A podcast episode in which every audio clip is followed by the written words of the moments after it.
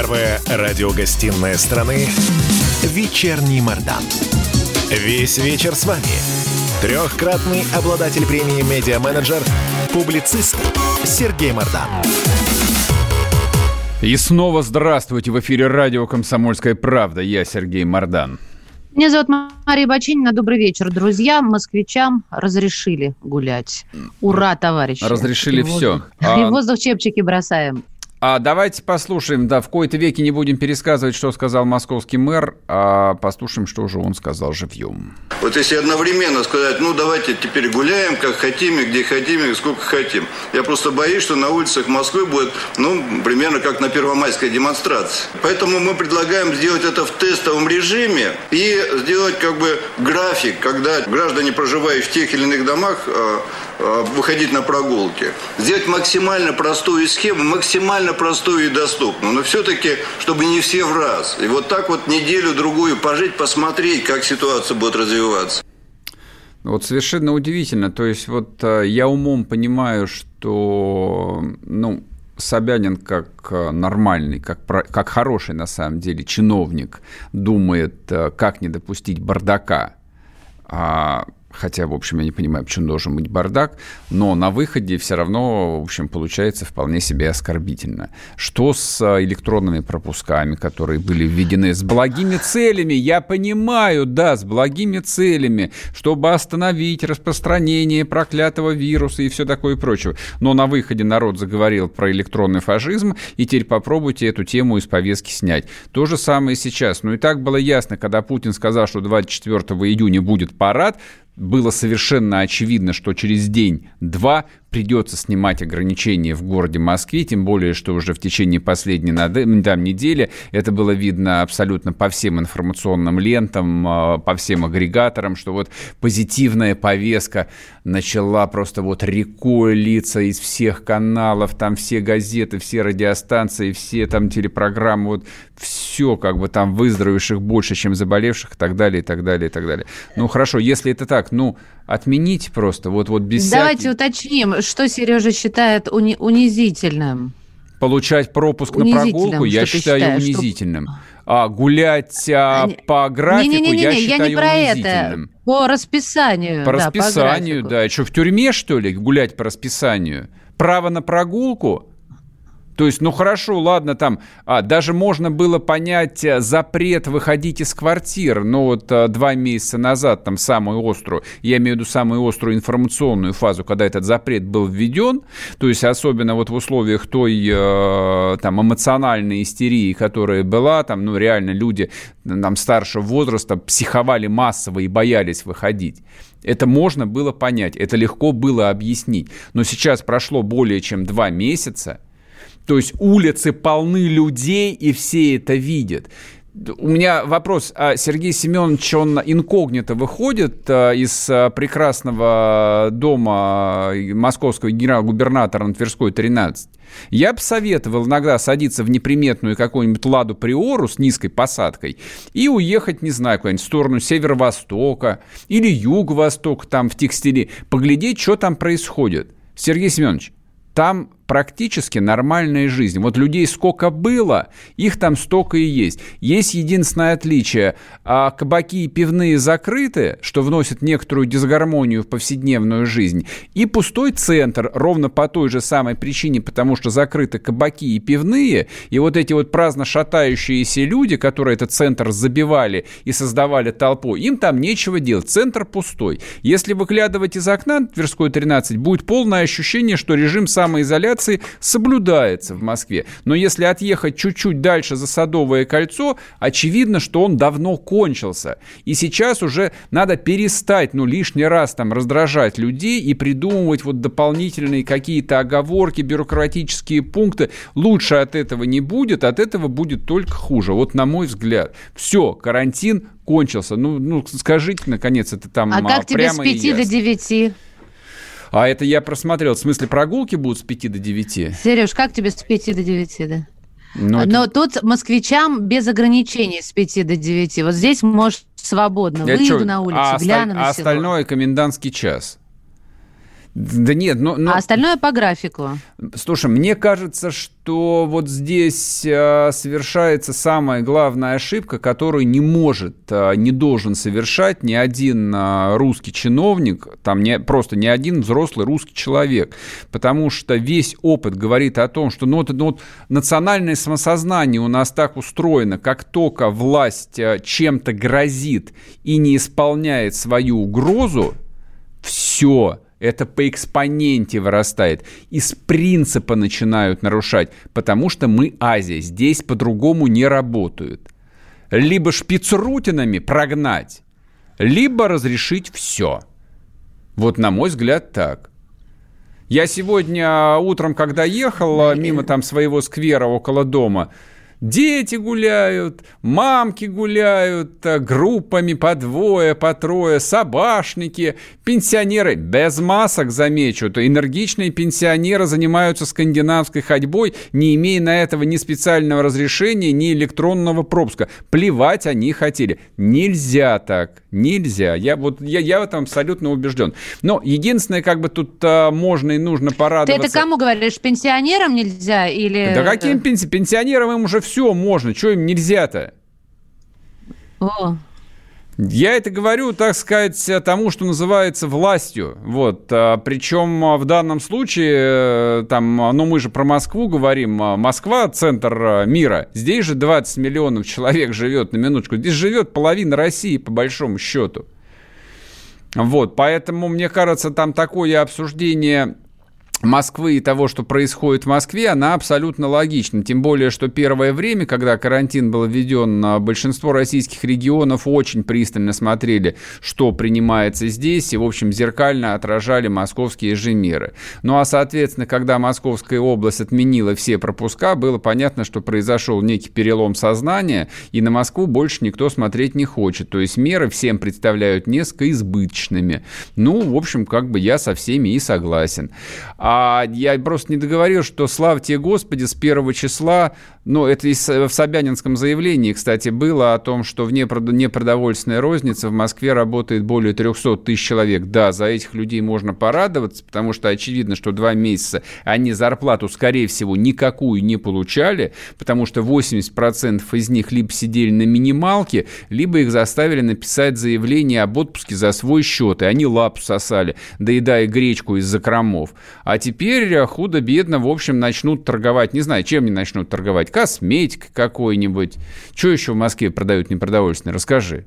А шмотками. А, кстати, вот важная вам вещь. Даю лайфхак. Ну как, э, розетки, там электроника какая-то. Да-да-да, точно. Значит, а, лайфхак а, прочитал сегодня и спешу поделиться. Значит, не спешим идти а, в магазины, торгующие шматьем.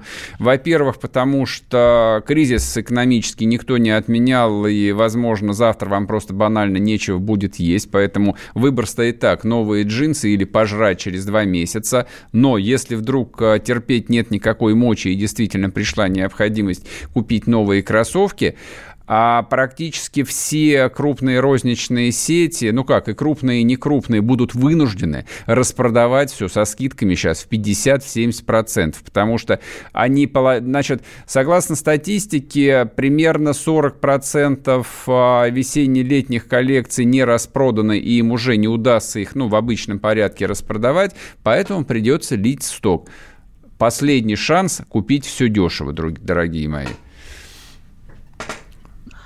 Сергей, ну ты не прав, потому что я уже очень долго жду этих распродаж, нигде не снижается. Ни в одном онлайн-магазине я не вижу эти 50, 60 и, и больше процентов. Не, сейчас нет. Но, во-первых, что, каса... что касается импортных товаров, то их надо было покупать сразу, как только произошла девальвация. В общем, я напомню, рубль по отношению к доллару подешевел на 25%.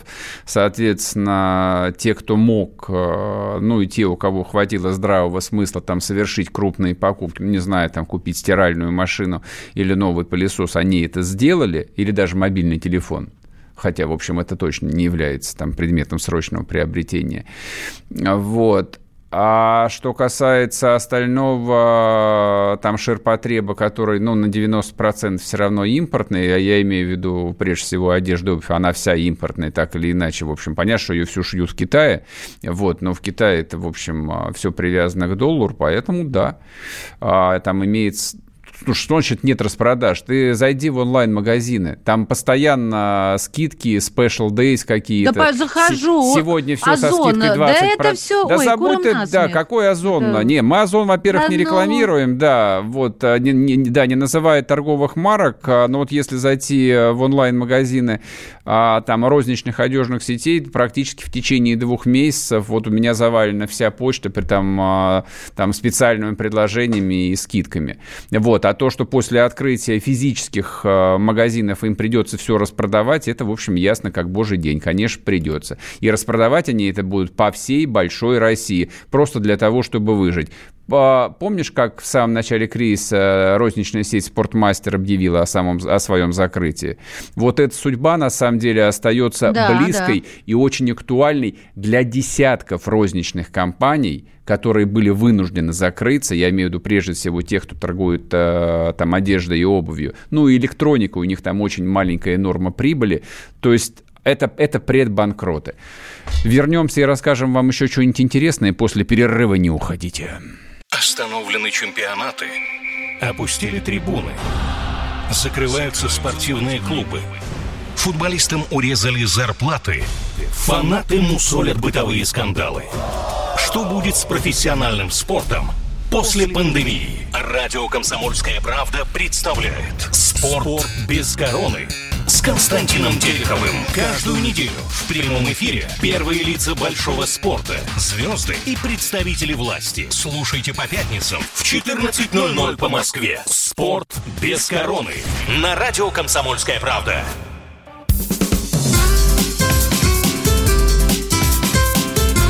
Первая радиогостинная страны «Вечерний Мордан». Весь вечер с вами – Трехкратный обладатель премии «Медиа-менеджер», публицист Сергей Мардан. И снова здравствуйте. В эфире радио «Комсомольская правда». Я Сергей Мардан. Я Мария Баченина. Добрый вечер. Смотрите, да. а вот прекрасная новость пришла. Детский омбудсмен Анна Кузнецова предложила расширить выплаты в 10 тысяч, э, вот этих вот путинские 10 тысяч на семьи с детьми 16-17 лет.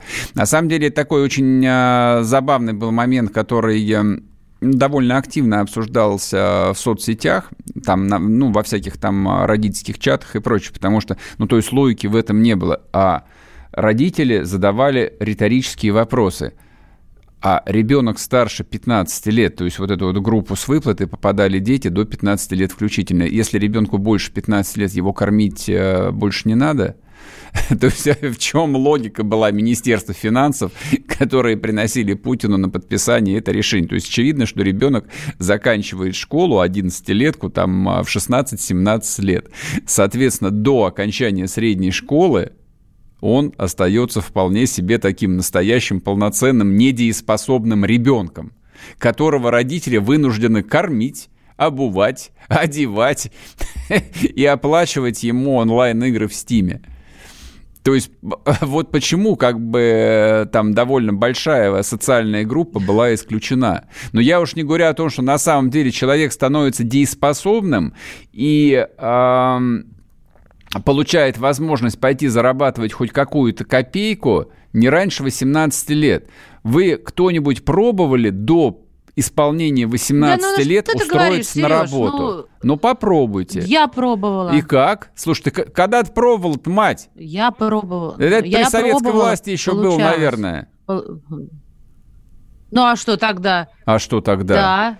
Пробовала и получалось, и зарабатывала. Отвечаю, сейчас а это практически а невозможно. Я тебе рассказываю. А, значит, сейчас работодателю нужно выполнить такое количество условий для того, чтобы взять, взять несовершеннолетнего на работу, что в этом нет ровным счетом никакого ни материального, ни нематериального смысла. Ты получаешь чистый головняк. Брать на работу несовершеннолетнего можно только если ты берешь на работу собственного сына или дочь. Вот у тебя тебя есть, не знаю, там, барбершоп какой-нибудь или диджитал-агентство, и ты берешь на работу своего там 17-летнего детеныша курьером и даешь команду бухгалтерии и отделу кадров оформить все документы. Но если там ты честный барыга, и к тебе Сереж, приходит какой-то 17-летний, ты говоришь, хорошо, в лучшем случае за кэш. А лучше вообще не связываться, потому что одна головная боль. Но дело не в этом. Но это просто как бы вот а, а, это реальность, она легко измеряется, ну вот как мы сейчас пообщались с зам, а, заместителем министра связи, очень четкие, то есть они вот KPI а, измеряют на счет раз, причем там в режиме онлайн. Они могут взвесить эту процедуру и выдать примерную, примерную там вероятность того, что несовершеннолетний может заработать себе на жизнь. Она будет стремиться, там, не знаю, там, к нулю или к 10%. Ну, не суть важно. То есть, соответственно, что если а, любой, вот слово ребенок дурацкое, если любой человек продолжает жить в семье до наступления совершеннолетия, а, он не может быть исключен из программы социальной помощи. А иначе, вот я просто рассуждаю логично, вот по-простому, по-крестьянски. То есть, если 16, на 16-летнего там 10 тысяч не распространяется, то добрые родители должны дать ему пендали и сказать, иди собирай ягель или грибы какие-нибудь весенние. Нам тебя кормить больше нечем, денег нет, свободен. Вот твоих малолетних братьев, сестер, родина да, нам по 10... нам, да, нам, нам по 10 тысяч прислали, да, на тебя денег не дали, иди зарабатывай, как хочешь. Вот и вся логика. То есть почему потребовалось э, два месяца и э, там э, личное участие детского омбудсмена Кузнецова, я, честно говоря, не понимаю. Вот, но даже ее участие на самом деле не, скорее, скорее всего ничего не значит. То есть в чиновничьей иерархии, ну, она, скажем так, человек не сильно влиятельный. Ну, хорошо, она, голос свой возвысила, и это прекрасно. То есть она свой функционал исполняет. Но, но для того, чтобы там это дошло до подписания какого-то документа, я думаю, такая длинная дорога, что к тому времени, в общем, будет уже официально объявлена победа над пандемией, и, соответственно, выплата любых денег э, будет признана, ну, неактуальной, неправильной, чё. Ну, все, он с 1 июня в Москве, вон, иди, работай, что хочешь, то и делай. Не знаю, ну вот э, а к вопросу, ну хорошо, а еще тут пишут, а если э, там ребенок инвалид? Ну вот а как быть? А как? Про них тоже ведь ничего не говорилось. Там была абсолютно... Нет, ну в этом там, случае это все понятно. Там, да не, а что понятно? А если это просто там 9, 10, 11 классник? Он просто... Тут вот... выхода нет и выбора. Да не, но это вот это просто пример а, там совершенно вот а, отсутствующей части головного мозга у людей, которые там готовили там вполне нормальное, хорошее, правильное решение. Но вот у них там центр там какой-то отсутствует. Я понимаю, когда матерям, допустим, оплачивается декрет, либо выплаты на малолетних детей. То есть в этом есть логика, потому что ребенок дома, мать к нему привязана, там она его кормит, там заботится, бла-бла-бла и все такое. Собственно, как бы вот в этой абсолютно житейской человеческой логике в прошлом году Путин сказал, что, соответственно, эти выплаты должны быть продлены до 7 лет. Логично. Ребенок вырос и пошел в школу начиная с этого момента у матери объективно там, ну, появляется хоть какая-то социальная свобода, то есть она может вернуться там к карьере, не знаю, к учебе, к чему угодно. То есть ребенок, по крайней мере, на полдня занят, а если еще, бог даст, есть продленка, то она, в общем, может практически снова стать э, там членом общества. А здесь-то логика в чем была? Ее кто-то Но, пытался стороны, хотя бы найти или логика... нет? Единственное, что можно предположить, что это часть каких-то политических технологий, что а вот сейчас мы еще и это э, дадим народу в качестве вот такого вот жеста щедрого. Почему бы нет? Слушай, От, если, ну, если, если, если, ну, это, ведь если, это, если это политтехнологии, то я сказал бы, что это политтехнологии, которые там придуманы и проплачены врагами России, потому что а любой родитель, у которого дома там был условно там 15, 16, 17-летний ребенок, школьник, вот когда он прочитал а, эту новость про то, что там на каждого ребенка до 15 лет включительно будет выдано по 10 тысяч рублей, а его обалду это просто вот обуза для семейного бюджета, кроме там очередного чувства социальной неприязни к чиновничеству, он ничего не испытал. Вот и вся политическая технология. То есть любое непринятое решение может быть столь же опасным, столь же вредным, а часто и более вредным, чем решение принятое. Особенно если решение принятое просто половинчатое или оскорбительное. Это к вопросу о прогулках по расписанию. Вернемся после перерыва, не уходите.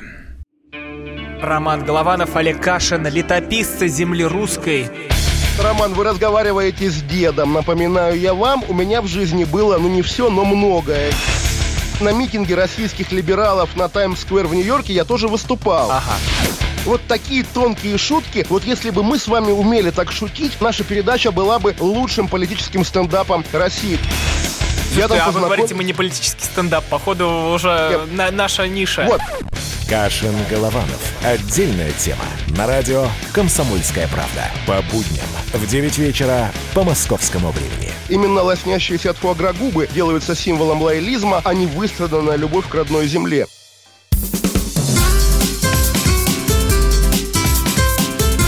Первая радиогостинная страны «Вечерний Мордан». Весь вечер с вами. Трехкратный обладатель премии «Медиа-менеджер», публицист Сергей Мордан. И снова здравствуйте. В эфире радио «Комсомольская правда». Я Сергей Мордан. Меня зовут Мария Бачинина. Добрый вечер. Значит, сейчас э, объясню, почему решил поговорить про геополитику. Я не люблю говорить про геополитику считаю, в общем, эти темы совершенно бессмысленными и не имеющие никакого отношения к нашей э, повседневной жизни, включая Украину, кстати. А вот. Но все, что касается «Газпрома», прямо, непосредственно влияет на жизнь каждого гражданина Российской Федерации, точнее, на его карман. Напоминаю, более половины доходов российского бюджета формируется за счет доходов от продажи энергоносителей, нефти и газа. «Газпром» является формально государственной компанией, потому что большинство в акционерном капитале у Российской Федерации. Поэтому мы о «Газпроме» думаем именно как о государственной компании. Это не совсем так. Это не Сауди Арамка какая-нибудь, которая до недавнего времени, до выхода IPO просто была вот на 100% государственной компанией, компанию, тратила деньги и зарабатывала деньги целиком для Саудовского королевства. Тут немножко другая история, но тем не менее.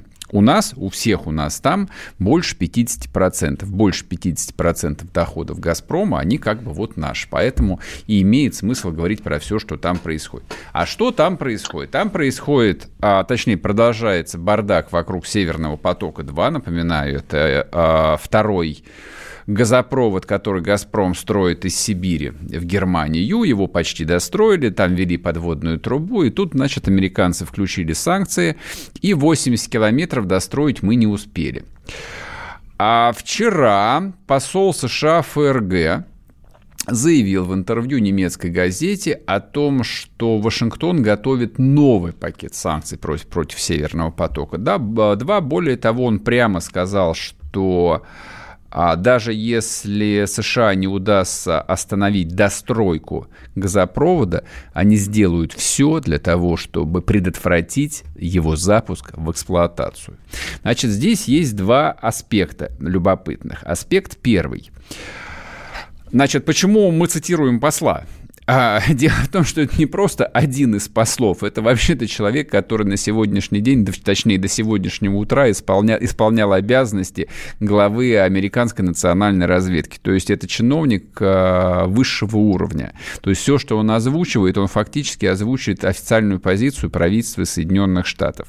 А позиция Соединенных Штатов в отношении «Газпрома» и «Северного потока» вот а, именно такая бескомпромиссная. Это практически открытая я причем не помню прецедентов, открытая экономическая война, где никто не стесняется, где в кои-то веке вещи называются своими именами, где никто не втирает ни про какую там демократию э, и свободные выборы, а просто говорят о том, что Россия должна уйти с этого рынка, и этот рынок должны занять американские газовые компании, которые научились крайне дешево добывать а, газ сланцевый и возить его на газовозах. Сжижать и возить. Причем этих мощностей по сжижению газа у них там до черта. То есть они могут всю Европу залить газом так же, как сейчас они заливают всю Польшу. А, ну и второй вопрос, который возникает. А, во-первых, мы находимся в состоянии а, ну, такой холодно переходящей в теплую экономическую войну. И понятно, что и Украина, она рассматривается исключительно в этом контексте. То есть Украина это просто страна-транзитер, которая в течение там, 5-6 лет э, парализовала все усилия России для того, чтобы бросить дополнительные объемы газа в Европу. И, собственно, как бы весь Майдан, по сути, объясняется только этим. Вот, и, в общем, э, у меня остаются там такие же неотвеченные вопросы, а чем занималась толпа специально обученных людей на больших зарплатах, которые должны были украинским вопросом заниматься. Вот, и прошло 5 лет, они точно так же, как вчера Пушков а, в интервью рассказывал, что типа процесс идет, процесс идет, только результатов никаких нет. На Украине враждебное правительство и, в общем, примерно половина враждебного населения. Ну, окей, хорошо, начали строить этот газопровод. Газопровод тоже достроить не можем. Все это происходит на фоне совершенно катастрофического снижения цен, а, в том числе и на газ. Газпром а, последние три месяца генерирует чистые убытки даже без учета там провальных экономических проектов, к числу которых относятся и Северный поток-2. То есть построены были несколько гигантских трубопроводов, там закопаны там, десятки миллиардов долларов. Это Северный поток-2, это турецкий поток Восток, это сила Сибири, про которую сегодня тоже на новостные ленты поступило потрясающее, воодушевляющее сообщение о том, что через силу Сибири прокачали первый миллиард кубометров газа. Есть только один нюанс. А «Газпром» нигде, ни разу не сказал, по какой цене он продает китайцам газ. А То по есть, какой цене он продает? Ты, ты знаешь? Если бы а, цена поражало воображение, я думаю, ее давно бы назвали. Но, видимо, цена такая, что озвучить ее в публичное пространство означало бы вызвать, в общем, э, недоумение людей, а зачем тогда было трубу строить и зачем по ней этот газ гнать. Значит, на сегодня... Так вот ответь нам, пожалуйста, Сереж, а, ага. а зачем? Потому что мы сидим, э, слушаем тебя, вроде все понимаем, а с другой стороны ничего не понимаем. А что тут А зачем действительно э, три трубы? Значит, я считаю так. А ошибочно выработанная стратегия. Эта стратегия была принята там примерно 10 лет назад. О том, что мы везде проложим, значит, трубы. По этим трубам будем гнать газ. А в ответ, значит, в обратку нам будут идти тонны американских и европейских денег. И все будет круто. Никто не рассчитывал, что американский сланцевый проект состоится. И никто не рассчитывал, что случится, значит, этот коронавирус и цены на газ как и на цены на нефть, упадут э, просто до пола. Значит, на сегодняшний день, я просто две цифры скажу, чтобы там э, никому не засирать мозги. На сегодняшний день э, на крупнейшем немецком хабе газ стоит примерно 47 долларов за тысячу кубов. А для понимания, примерная себестоимость российского газа, включая транспортировку, она больше 100 долларов. Больше 100. А, ну а то есть в убыток себе. Да, мы, двухкратный убыток, конечно. То есть это вот это примерно месяц назад мы говорили о том, что, что сейчас экспортные цены на газ в Европе там стали ниже, чем а, внутренние цены на газ для населения. То есть это то, о чем Собственно, почему а, нам плевать было на то, чем занимался «Газпром»? Потому что у нас газ был дешевый. То есть он дорожал каждый год, и, в общем, а, ценники там потихоньку людей начинали напрягать, но все равно как бы нам, мягко говорю, ребят, если мы перейдем на мировые цены, у вас шуба завернется. Всякий, в общем, человек с пытливым умом мог зайти в интернет, поглядеть, сколько там а, платит за газ среднестатистический немец или англичанин, вот, э, крестился, говорил, слава тебе, Господи, спасибо партии родной, что мы платим мало. Оказалось, теперь немало. А вот еще мне скажи, а если все-таки а, Америка ну, выиграет эту гонку своего сланцевого газа, они не будут продавать себе в убыток? а, Но ведь Америка никогда ничего не продает в убыток. Значит, американская, ну, американская, слова. нет, она совершенно, это не общие слова, это слова абсолютно конкретные. Просто а, американская экономика она на 100% частная. Нет никаких государственных американских компаний. Если там а, частная э, там, компания, которая, используя сланцевую технологию, добывает газ, поставляет его на, на сжиживающие заводы, не знаю, по-русски это звучит или нет, вот если получается в минус, она просто глушит скважину. Все, точка. То есть, если она ничего не зарабатывает, если там поток э, денег, который вот приходит на ее счета, не позволяет обслуживать кредиты, платить зарплаты и все остальное, все, компания банкрот. Там никто не ходит и не ноет, а, не приходит там в Белый дом там с вопросами «Дональд Джонович, у нас трудное положение, можно нам очередные льготы?» Там это так не работает. Ты либо бабло ну, зарабатываешь, компаний, либо, либо, ты, либо, да, а либо, либо, либо, ты, либо ты свободен. Нет, газовые компании у нас, соответственно, помимо «Газпрома» есть еще «Новотек». Там частная mm-hmm. компания, которая добывает газ и которая построила завод по сжижению газа и имеет свои газовозы. Вот. Но и все. То есть, по сути, и Новотек, он такой же, в общем, там подконтрольный государству, потому что эта отрасль там сильно зарегулирована, и которую кредитуют государственные банки, но не суть важно. Речь идет о том, что вот сейчас а, там даже наше ближайшее будущее в горизонте 3-5 лет, вот на этом фоне катастрофического снижения на топливо во всем мире, ясно, что это тренд, он долгосрочный, вот лично у меня... Насколько он долгосрочный? Я думаю, Потому что, что ну, я, коронавирус на... закончится. Все, все эксперты вот... говорят о том, что снижение снижение цен на нефть и, соответственно, на газ – это на годы. То есть времена, когда тот же «Газпром» продавал свой трубопроводный газ по 300-350 долларов за тысячу кубов, это же это было совсем недавно, они остались в прошлом. И эти времена, скорее всего, ближайшее будущее, а скорее всего никогда – по секрету скажу, уже не вернутся. не вернутся. А останутся только вот эти вот трубы. Останутся трубы в Польше, где транзит был прекращен. Потому что поляки сказали, нам ваш газ не нужен, мы покупаем американский. Ну, возобновили а вы... уже вроде ну, бы, возобновили. В, в, в, в мизерных объемах, да, конечно, я прочитал. Я прочитал Ты про мне все до перерыва скажи одно, скажи одно. Так, может быть, трубы перевязать, пока не поздно? Куда Или перевязать? На, на металлоломок, что ли, отправить? Поздняк, метаться-то. Да, кран, кран закрутить. И что? Так не, не его, к сожалению, это... на трубы деньги потрачены. Или, Там люди, или которые... пусть меньше, да лучше, хоть какие-то денежки капают. Вот я пытаюсь... Я расскажу об этом после перерыва. Вернемся, не уходите. Хорошо, послушаем. Проект «Не фантастика». На радио «Комсомольская правда». Известные визионеры, писатели, бизнесмены, политики обсуждают, каким стал мир в эпоху коронавируса. А самое главное, что нас ждет дальше – Завтра, через год или даже десятилетие. Участвуют фантаст Сергей Лукьяненко и предприниматель, блогер, герой списка Forbes Игорь Рыбаков. Ведущий Владимир Торин. Не фантастика. Программа о будущем, в котором теперь возможно все. Слушайте по понедельникам и пятницам в 16.00 по московскому времени.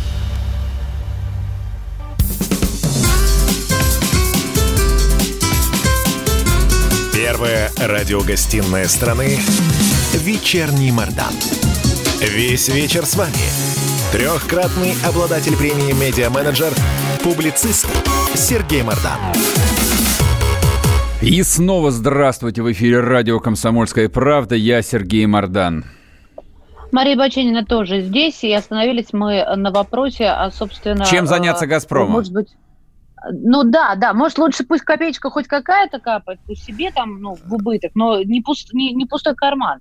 Вот Давай, объясни. Дело в том, что «Газпром» — это такая вот типичная постсоветская структура. А идеология «Газпрома» сформировалась а, ну, примерно в 90-м, 91-м, 92-м годах. И вот я просто прекрасно помню. А тогда появилось распоряжение Совета министров а, о создании специального реестра компаний-экспортеров. Значит, а, просто был список неких компаний, которые получали право продавать товары за рубеж, за валюту. Соответственно, вот в начале 90-х те, кто мог гнать сырье, любое причем, лес-кругляк, нефть, алюминий, вот все как в сериале «Бригада», тот был в шоколаде. У того было бабло, ему было плевать на девальвацию, там сколько стоил рубль и так далее, и так далее. Вот это вот менталитет, он сформировался именно тогда. О том, что имеет ценность любого товара только прямой экспортный потенциал. И если у тебя есть хоть что-то, что ты можешь продавать напрямую на Запад за американские зеленые рубли, значит ты молодец, предприниматель, и жизнь твоя удалась. Всякая работа в России, в нищей, это чистой воды головняк. Причем а, за прошедшие там а, сколько уже, 30 лет мало чего изменилось ну, стало там чуть пожирнее, но, в принципе, количество головной боли несоизмеримо, а количество денег в разы меньше. Поэтому, естественно, лучше построить трубу один раз – откручиваешь вентиль, сидя в небоскребе, и смотришь, как у тебя на экране компьютера меняются циферки, там вот увеличивается количество денег на счетах. Вот это вот и весь бизнес. Но это ты о прошлом, да, это, это я, я не поняла. О... Так я, это, это и сейчас. А это же удивительное дело. То есть а, на сегодняшний день гигантский Красноярск, гигантский Иркутск, Братск, три огромных сибирских города не газифицированы. Это вообще в, это в голове не укладывается у как меня хорошо, вообще. что ты это вспомнил. Как... Я-то забыла об этом. Это тоже, да, это, конечно, за гранью добра Слушай, ну как это, это да. как это может быть? Как? Ну кто мне объяснит, где логика? Ну хоть, хоть какое-то оправдание для людей, которые руководили газовой отраслью, что они за 30 лет не, гази, не газифицировали три гигантских города в Сибири. Там и так народу Смотри, нет. ну хотя бы одну трубу туда бы кинули. И не три вот туда налево, да, а хотя бы одну, если по карте, то направо, да, получается. Почему этого не было сделано? То это, это вопрос совершенно невыгодно. О, да нет, конечно, невыгодно, потому что внутренние цены на российский газ были там в разы, во много раз ниже, чем экспортные цены. Поэтому Газпром, Газпром совершенно в этом не был заинтересован. И программа газификации... Да, но они России... же поднимают цену от года к году. Так mm. пусть они обнаглеют окончательно нет, и поднимут нет, ее нет. так, чтобы... Ох! Нет, там Стало была все. отдельная программа газификации, по которой отчитывались, я даже не буду повторяться, там, в общем, совершенно смехотворные цифры, сколько населенных пунктов, сколько газопровода, и вообще любой человек, вот в любой точке нашей страны, который подводил себе газ к дому, тот может в прямом эфире но, к сожалению, мы тут же получим предупреждение Роскомнадзора за количество мата, мог, может рассказать, как обстоит процесс с подключением газа в России, сколько раз тебя изнасилуют и сколько ты за все это заплатишь. Это вообще невероятная структура, просто невероятная. И в рамках этой структуры там всяких межрегион газов, там возникают и всякие Ашуруковы и прочие схематозы, то есть люди на этом миллиарды зарабатывали. Я повторю, и при этом Красноярск, город-миллионник, остается негазифицированным. И Иркутск, столица Сибири, тоже остается негазифицированным. Значит, у нас на связи Игорь Шатров, руководитель экспертного совета Фонда стратегического развития. Игорь, здравствуйте. Здравствуйте. Здравствуйте. А как здравствуйте. вы думаете, вот а, после этих а, совершенно а, гигантских экономических изменений в мировой экономике «Газпром» займется, наконец, Россией или нет? Ну, пока я понимаю, что мы э, намерены все-таки снабжать газом Европу, Вместо России? Вот так вот. Ну так, так получается, потому что основная эта борьба, конечно, идет за Северный поток 2, э, там и 1, там и другие потоки, турецкие потоки. Ну а в России я понимаю, что с этими издержками мы еще не одно десятилетие переживем, ссылаясь на э, издержки то советского периода, то, я не знаю, там до советского, наверное. Вот как-то так, как-то вот забыли об этом. Действительно, я тоже вот возмущен э, тему той информации, которую вы до, э, начала нашего разговора озвучивали. Но это уже данность. Мне кажется, уже там в Сибири привыкли к черному небу, к тому, что топят углем. Ведь уголь же тоже недалеко где-то залегает. Да, уголь, угля там, естественно, до чертиков, вот. естественно, Его разницы нет. использовать. Я вот, кстати, думал, хотел вас немножко так это подкорректировать. Я думаю, что об угольщиках э, заботились. Вот угольщикам же ведь тоже надо как-то жить. Кому же этим углем пользоваться? Поэтому вот это все, конечно, вопросы управления и руководства. Грамотного перераспределения и uh, и, конечно, забота о своих гражданах в первую очередь. Если в итоге это приводит к тому, что там людям дышать нечем, и черное небо для них уже стало обычным явлением, то, конечно, ну как-то это, не знаю, с этим надо что-то делать, в общем-то, мне кажется. Слушайте, ну вот с точки зрения, там, с точки зрения логики, допустим, еще двух, двух-трехлетней давности, когда газ там стоил там 250 долларов, допустим, за тысячу кубов, а ответ мог бы быть э, вполне таким а, советским и логичным. Ребят, мы для Родины зарабатываем кучу денег, валюты, а у вас там рядом с вашим этим дурацким Красноярском там каменные э, разрезы огромные, поэтому, ну что, ну, черный дым иногда, ничего страшного, там, жили 200 лет и еще 200 проживете. Но сейчас-то ситуация такая, что поставки в Европу, они, в общем, генерят России чистый убыток, и, видимо, будут генерировать его достаточно долго, может быть, имеет смысл там дернуть стоп-кран, ну, может, это и заставит задуматься. Но мне кажется, э, заставить э, капиталиста думать э, вообще даже о посторонних людях, не о своих там, да, как бы вот э, сотрудниках, это еще куда ни шло, а совершенно о посторонних людях может только государство. Поэтому вопрос, конечно, уже к тем, кто управляет государством, когда мы говорим о социальной ответственности бизнеса, это же еще и конкретные действия, а не просто э, передача каких-то средств на поддержку спорта, культуры там и еще там, не знаю, чего, здравоохранения даже того же. Наверное, наверное, и по профилю можно поработать. Нет, я с вами полностью согласен, и э, удивительно, да, что вот эти темы так это мало поднимаются, а действительно мы больше говорим о Северном потоке-2, что, конечно, нас тоже очень тревожит. Вот, валюта нужна стране, но тем не менее, вот такая, да. Не, а почему, смотрите, как бы, а может его и не достраивать, этот Северный поток-2-то? Собственно. Но как... это уже, но это уже, конечно, совсем, наверное. Но это, уни... это унизительно, конечно. Ну что там осталось, там 150 километров, по-моему. Ну и что? Нет, думаю, ну, что... Это то же самое, что, ну да, скажем, да, потерпели временное поражение, потом свое вернем. В конце концов, Российская империя и Южный Сахалин с Курилами потерял. Ничего, ну, а... через 40 лет товарищ Сталин вернул ну, Слушайте, ну давайте да, не будем политиками, а будем журналистами в данном случае. Не будем скрывать то, что скрывают, вернее, то, от чего как бы политики открещивают вкладываются. Ну, конечно, это инструмент э, влияния на Европу, давайте уж так честно скажем. И понятно, что зачем же нам этого инструмента лишаться и позволять э, американцам свой инструмент запускать, да? Послушайте, но, но, ну, Игорь, но, но это раньше был инструмент э, ну, влияния на Европу, но после сланцевой революции он перестал быть инструментом. Ну, слушайте, не, вот здесь все спорно. Это Почему очень спорно? спорно. Сланец, сланцевый газ все равно надо возить из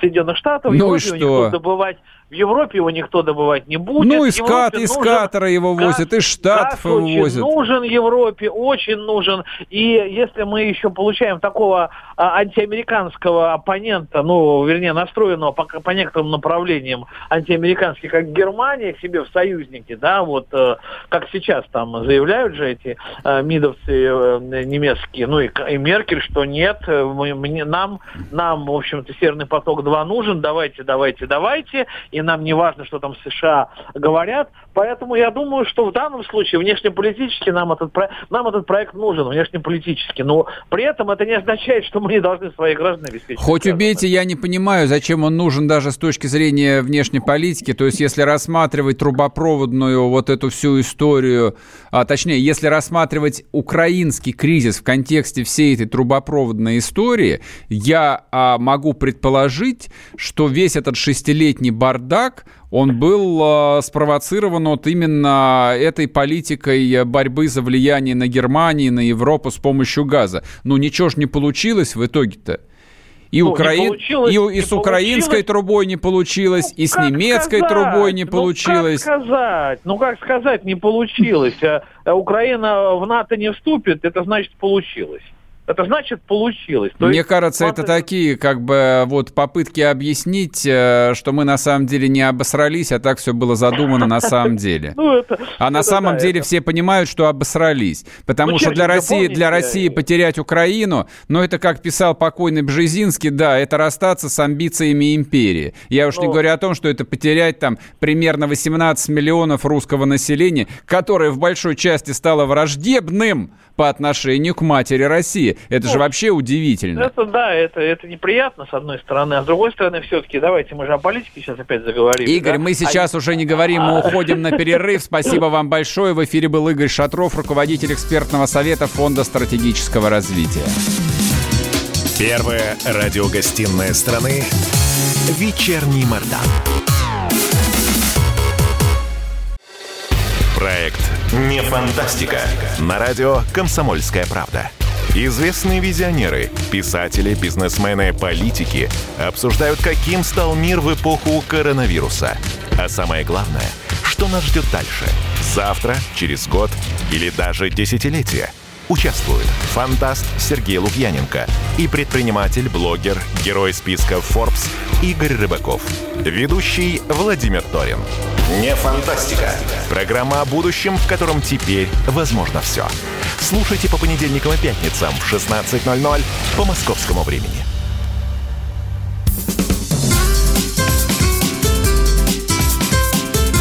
Первая радиогостинная страны «Вечерний Мордан». Весь вечер с вами. Трехкратный обладатель премии «Медиа-менеджер», публицист Сергей Мардан. И снова здравствуйте. В эфире радио «Комсомольская правда». Я Сергей Мардан. Меня зовут Мария Баченина. Добрый вечер. А, значит, смотрите, тут вот пишут, что я злопыхатель, черняю, и мне бы работать на «Эхо Москвы». Нет, на «Эхо Москвы» меня бы не взяли бы работать. Не буду говорить, почему. А, Значит, э, я не очерняю, на самом деле, я говорю как правило, опираясь только на цифры, так меня э, там, давным-давно научили. Вот, и если цифры меня смущают, я из этого делаю выводы. А вот, соответственно, выводы, за которые стоит покаяться, а, когда начался кризис, я тут э, заходился в истерике и всем обещал доллар по 200, по 200 рублей и безработицу в размере 40%, и, в общем, мата Холокост. Как выяснилось, был неправ, каюсь. А Значит, во вторник, 26 мая, опубликовали апрельскую экономическую сводку. Росстат опубликовал. И, в общем, из нее, если не вдаваться малопонятные нормальному человеку цифры, следует, что масштаб прямого поражения экономики Российской Федерации коронавирусом и даже снижением нефтяных цен оказался, в общем, не таким катастрофическим, как предполагали... Предсказывали, ну, предполагали и предсказывали практически все, особенно вот э, те экономисты, которых принято называть либеральными, там всякие там Сонины, Гуриевы и все такое прочее. Исходя же из их э, вот этих вот апокалиптических предположений, товарищ Навальный построил свою гениальную тут программу «Пять шагов Навального», ну, из которой, я, я не помню четыре, но один я запомнил всем раздать по 20 тысяч рублей. Вот он, он носился с этими 20 тысячами рублями, как дурак с писаной торвой. А, ну, люди молодые, для кого 20 тысяч рублей, в общем, все еще деньги, они его горячо поддерживали, а отцы семейств, обремененные ипотеками, кредитами и прочими заботами, понимали, что 20 тысячами точно не спасешься, и, в общем, как-то у них, кроме недоброй усмешки, а, вся эта публичная истерия не вызывала. Значит, что следует из а, цифр, которые есть? Здесь главные цифры, которые свидетельствуют о здоровье, точнее, о степени нездоровья российской экономики, это прежде всего грузооборот.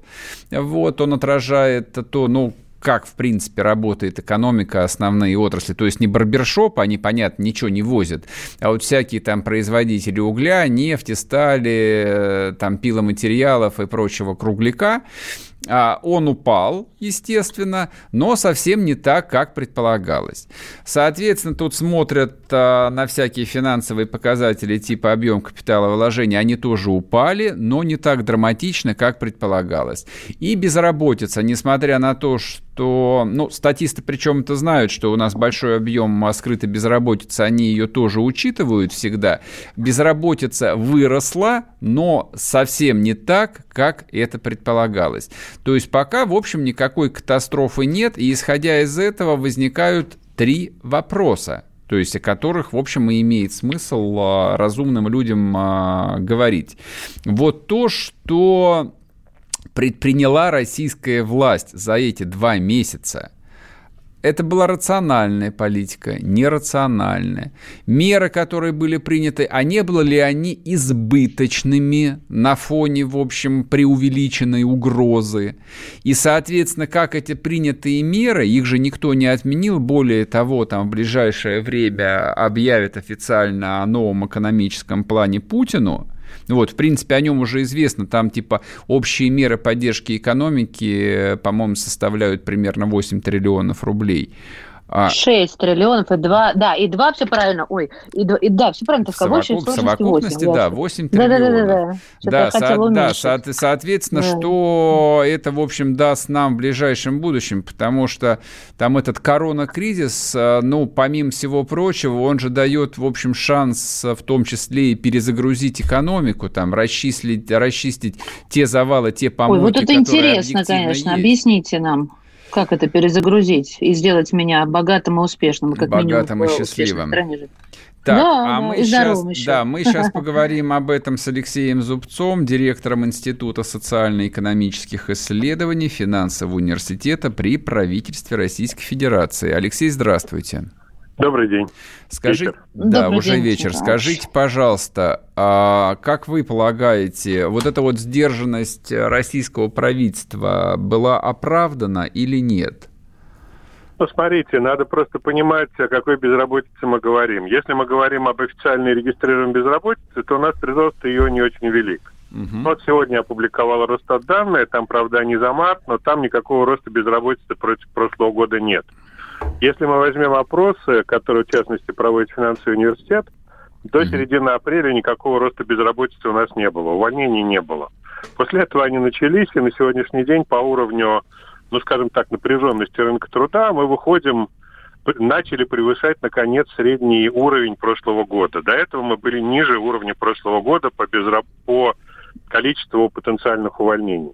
Угу. То есть э, у нас ведь надо, но при этом надо понимать, что большая часть вот наиболее пострадавших секторов это вот малый и средний бизнес в области общепита, э, обслуживания э, бытового населения. Это э, сектора, где было огромное количество серых э, на занятых. То mm есть э, там, э, ну вот те, те самые 20 миллионов человек, которые у нас непонятно чем занимаются в стране, это по словам представителей правительства. 20 миллионов, неизвестно, а в каких отраслях работают и э, не оформлены по договорам. Так вот, вот как раз э, безработица-то первая волна ударила именно по ним. То есть у нас есть э, большое количество серых увольнений и большое количество людей, которые в последнее время остались без работы. Но получить помощь они не могут, потому что у них нет э, подтверждения того, что их уволили. Угу. То есть, если мы берем формальную безработицу, у нас все, слава богу. Если мы берем э, реальное положение дел, то у нас все не, слава богу. Но в любом случае катастрофы пока, слава богу, нет. А как вы считаете, вот эти вот, а, ну, практически уже официально объявленные 8 триллионов помощи, может быть, и не надо и их тратить? Может быть, посмотреть, как будет э, там складываться расклад между Китаем и США. То есть я так понимаю, что именно вот отношения между этими двумя странами определят, так сказать, э, экономическую картину мира на ближайшие 10 лет. А, да, вклад, безусловно, этих игроков будет очень важным, и они будут, их конфликт будет в значительной степени определять, в том числе место России в мировой экономике. Угу. Если говорить о тех деньгах, которые, 8 триллионах, которые предназначены для того, чтобы их потратить, то, безусловно, их надо тратить. Россия очень сильно страдает от недостатка инвестиций, от а, того, что стимулирование экономики в России крайне незначительное. Это была такая, в общем, осознанная государственная политика, что типа и так вырастет.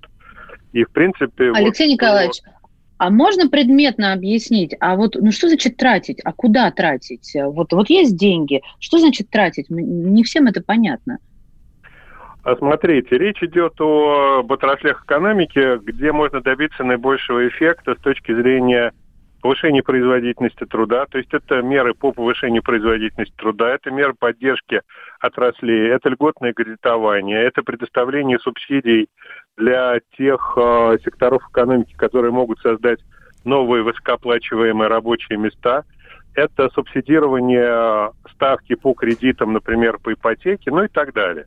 То есть это либо прямое инвестирование в какие-то сектора, либо либо а, поддержка это, населения. Либо, либо гарантирование, либо гарантирование а, кредитов, либо поддержка с точки зрения снижения кредитной ставки. Ну вот это основные направления, как эти деньги можно потратить. Раздать Понятно, либо спасибо. субсидировать каким-то образом.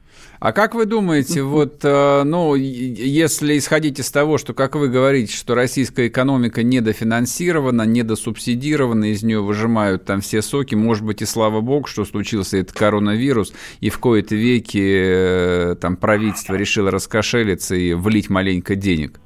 В кровеносную ну, систему. Мы же видели, что правительство как-то не особо рвалось на старте этой всей истории, как-то помогать экономике не рвались. И только на, когда ну, Путин реально вот физически постучал кулаком по столу, ну, правительство побежало что-то делать.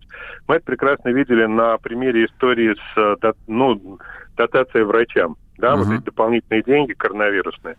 А вот, а, то есть э, по факту речь идет о том, что а слабое развитие экономики российской представляет э, угрозу для политической стабильности. И те люди, которые в нашей стране отвечают за политическую стабильность, это понимают.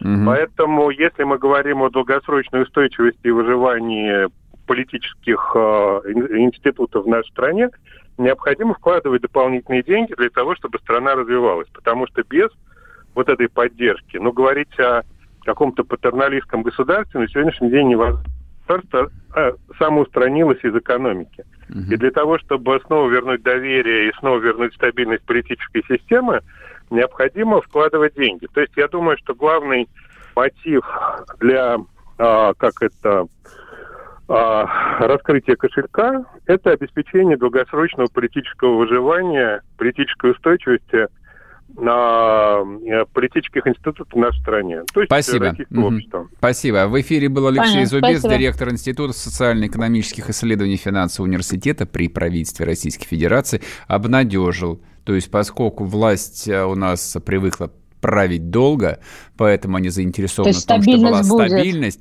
а для стабильности угу. нужны деньги, а для денег нужно для того, чтобы экономика, в общем, как-то работала чуть лучше, чем национальное достояние «Газпром», поэтому славьте Господи. Вернемся после перерыва, не уходите. Первая радиогостинная страны «Вечерний Мордан». Давным-давно в далекой-далекой галактике Я просыпаюсь. Ein, zwei, полицай Крошка моя, я по тебе скучаю. И Сережа тоже. Мы с первого класса вместе. Тетя Ася приехала! Небе тучи, а тучи. А также шумелки, пыхтелки и сопелки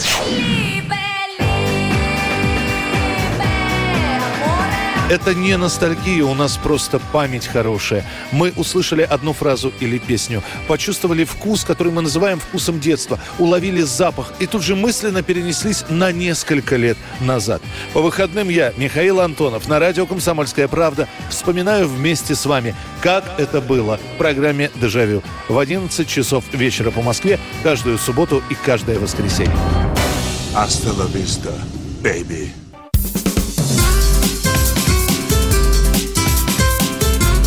Первая радиогостинная страны «Вечерний Мордан». Весь вечер с вами. Трехкратный обладатель премии «Медиа-менеджер», публицист Сергей Мордан. И снова здравствуйте. В эфире радио «Комсомольская правда». Я Сергей Мордан.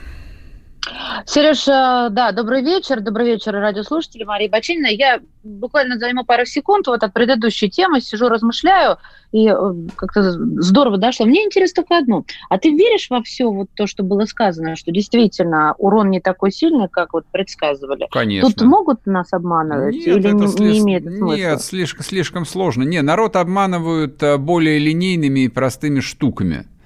Вот. а Например? а, ну, Чтобы мы например, научились. ну, через 20 лет вы будете жить при коммунизме, вот на таком уровне. Ага. То есть месседж должен Ясно. быть предельно простым. А когда тебе, э, там, даже не тебе, а когда Росстат, который вообще статистику готовит для президента, значит, рисует цифру снижения, как говорит Путин, отрицательного роста грузоперевозок, это слишком сложно. Вот, причем настолько сложно, что даже Навальный белоглазый объяснить это не сможет, потому что он сам в этом не бельмес Да не вообще мало понимает. кто может объяснить. Экономика, эконом, эко- эконом-теория и активная какая-то экономика. Нет, это... нет, нет. Я не знаю вообще, как я экон- закончила этот вуз. Экономика это такая, это бисова мова, да, мало кто понимает какие-то цифры, поэтому народ э, с таким энтузиазмом и слушает всяких там э, условных экономистов, э, не хотел сказать балаболов, но не буду, потому что не- с некоторыми из них знаком, они, в общем, хорошие, умные, Этих интересные люди. журналистов тоже называют балаболами. Да. Вот, вот я А, думаю, ну, нас- балабол. да, но просто на самом деле там все слушают людей, обладающих там э, тем или иным э, объемом ораторского искусства. А там люди, да, Вот. люди, разбирающиеся в экономике, они, в Красиво. общем, ну, как, как все обычные люди, там, как правило, двух слов без стакана водки связать не могут. Ну, поэтому там мы кормимся, там, чем можем кормиться. Поэтому, если ты хоть в чем там разбираешься, да, просто знай, там, если вот ты видишь в цифре там снижение объема грузоперевозок, значит, трендец. Потому что, допустим, там в Значит, 91-92 плохо, году да. объем грузоперевозок упал там на 40-50%, как во время гражданской войны. А сейчас он упал... Товарищи, во записываем. Да, сейчас, во- Грузоперевозку. да, Всё, сейчас во время смотрим. этого кризиса там а, меньше, чем на 7%. Это тоже много на самом деле, но это в моменте, поэтому завтра оно отрастет. Поэтому, как говорил герой известного фильма, будем жить, все нормально. Может быть, даже будет лучше, чем раньше. Ладно, значит, последняя цифра, это последняя тема, она замечательная на самом деле. Вот как вчера поговорили про Чебурашку, а, который будет а, являться к вам теперь в страшных а, эротических видениях, сегодня поговорим про схи игумена Сергия. Это совершенно роскошный человек, вот, которого, ну, он вообще известен а, людям не воцерковленным, а, ну и вообще даже неверующим, тем, что его а, либеральная пресса в течение нескольких лет по какой-то необъяснимой причине называла духовником а, Поклонской. Вот. А про Поклонскую Мгм. говорили, опять-таки, только не потому, что она была прокурором Крыма, а потому что она какое-то время назад, вот на определенном этапе своей политической карьеры, боролась с фильмом «Матильда». Вот. а, был такой совершенно дурацкий фильм, в котором в плохом свете был выставлен а, покойный государь-император Николай царь, Александрович. Да. Возведенный Вот. в лик святых. Да. Тоже товарищ. Значит, и, соответственно, вот этот вот схиегумен Сергий, которого там всем показывали, он лютый, конечно, человек, а, вот, он долго Ой. пугал а, церковное начальство, вот, они его терпели из последних сил, и вот, наконец, он а, порадовал а, таким, что дальше терпеть уже не было никакой возможности. Давайте послушаем. И будут прилагать вакцинацию. Вакцину будут чипы. Для масс они будут смертельны. Сначала после вакцинации будет исцеление. Любовь восторгала такой дьявольской в кавич- в любовью от руководства страны, врачей и так далее. Сейчас идет тестирование, то есть заражение руководителей армии, флота, ФСБ, прокуратуру, милиции, Росгвардии. У них будет чистая вакцина чипа без смертельного исхода. Через чипированных руководителей будет действовать искусственный интеллект без жалости и сострадания. Вот так вот. Понятно?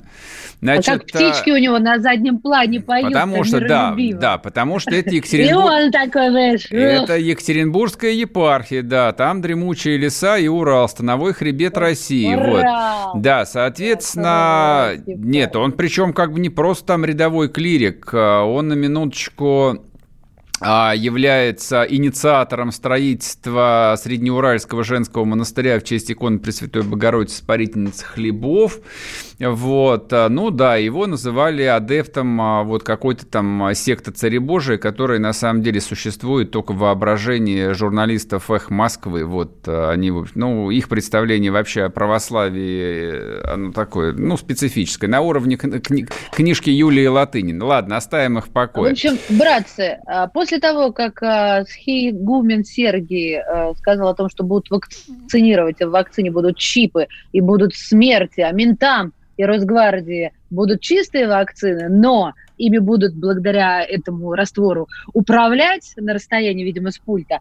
Вот после этого его решили э, в схему Нет, это как раз нет. Тут, нет, про жидкие чипы это нормально. Я тут с ним вполне солидаризовался бы, и с ним, в принципе, я Сережа, думаю, много людей солидаризовались. Я верю, надо. есть жидкие чипы, и мировое правительство точно хочет всех э, погубить. Но он, он, в... он перешел одну красную черту, потому что, соответственно, ну, когда вот наша Родина Родина еще какое-то время назад боролась с беспощадной эпидемией коронавируса, которая выкашивала целые города и села вот, э, своей смертельной косой. Соответственно, схиегумен э, Сергий сказал, что все, кто закрывают храмы, скрываясь на псевдопандемию. Их надо отправить в республику Биробиджан или на остров Мартиника или на остров Спинолонга.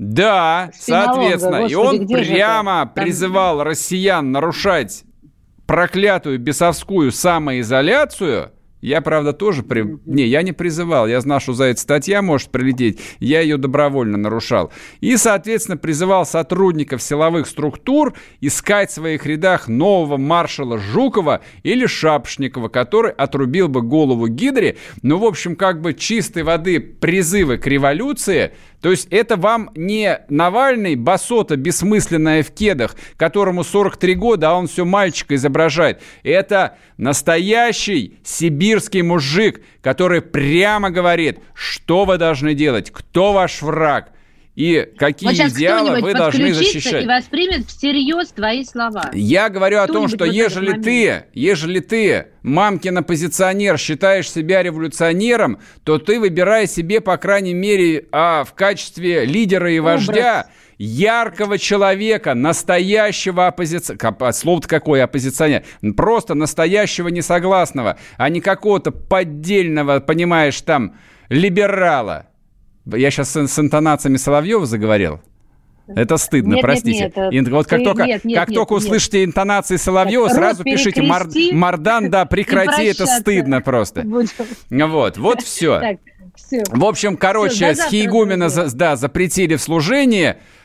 Надеюсь, он выздоровеет. А, прощаемся до завтра. Пока будьте здоровы.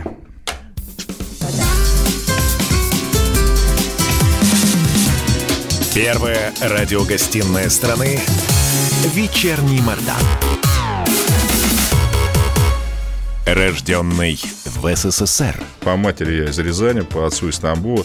Доктор исторических наук. Будем раскидываться друзьями, враги придут на наши границы. А потом у них может возникнуть мысль эти границы еще и пересечь.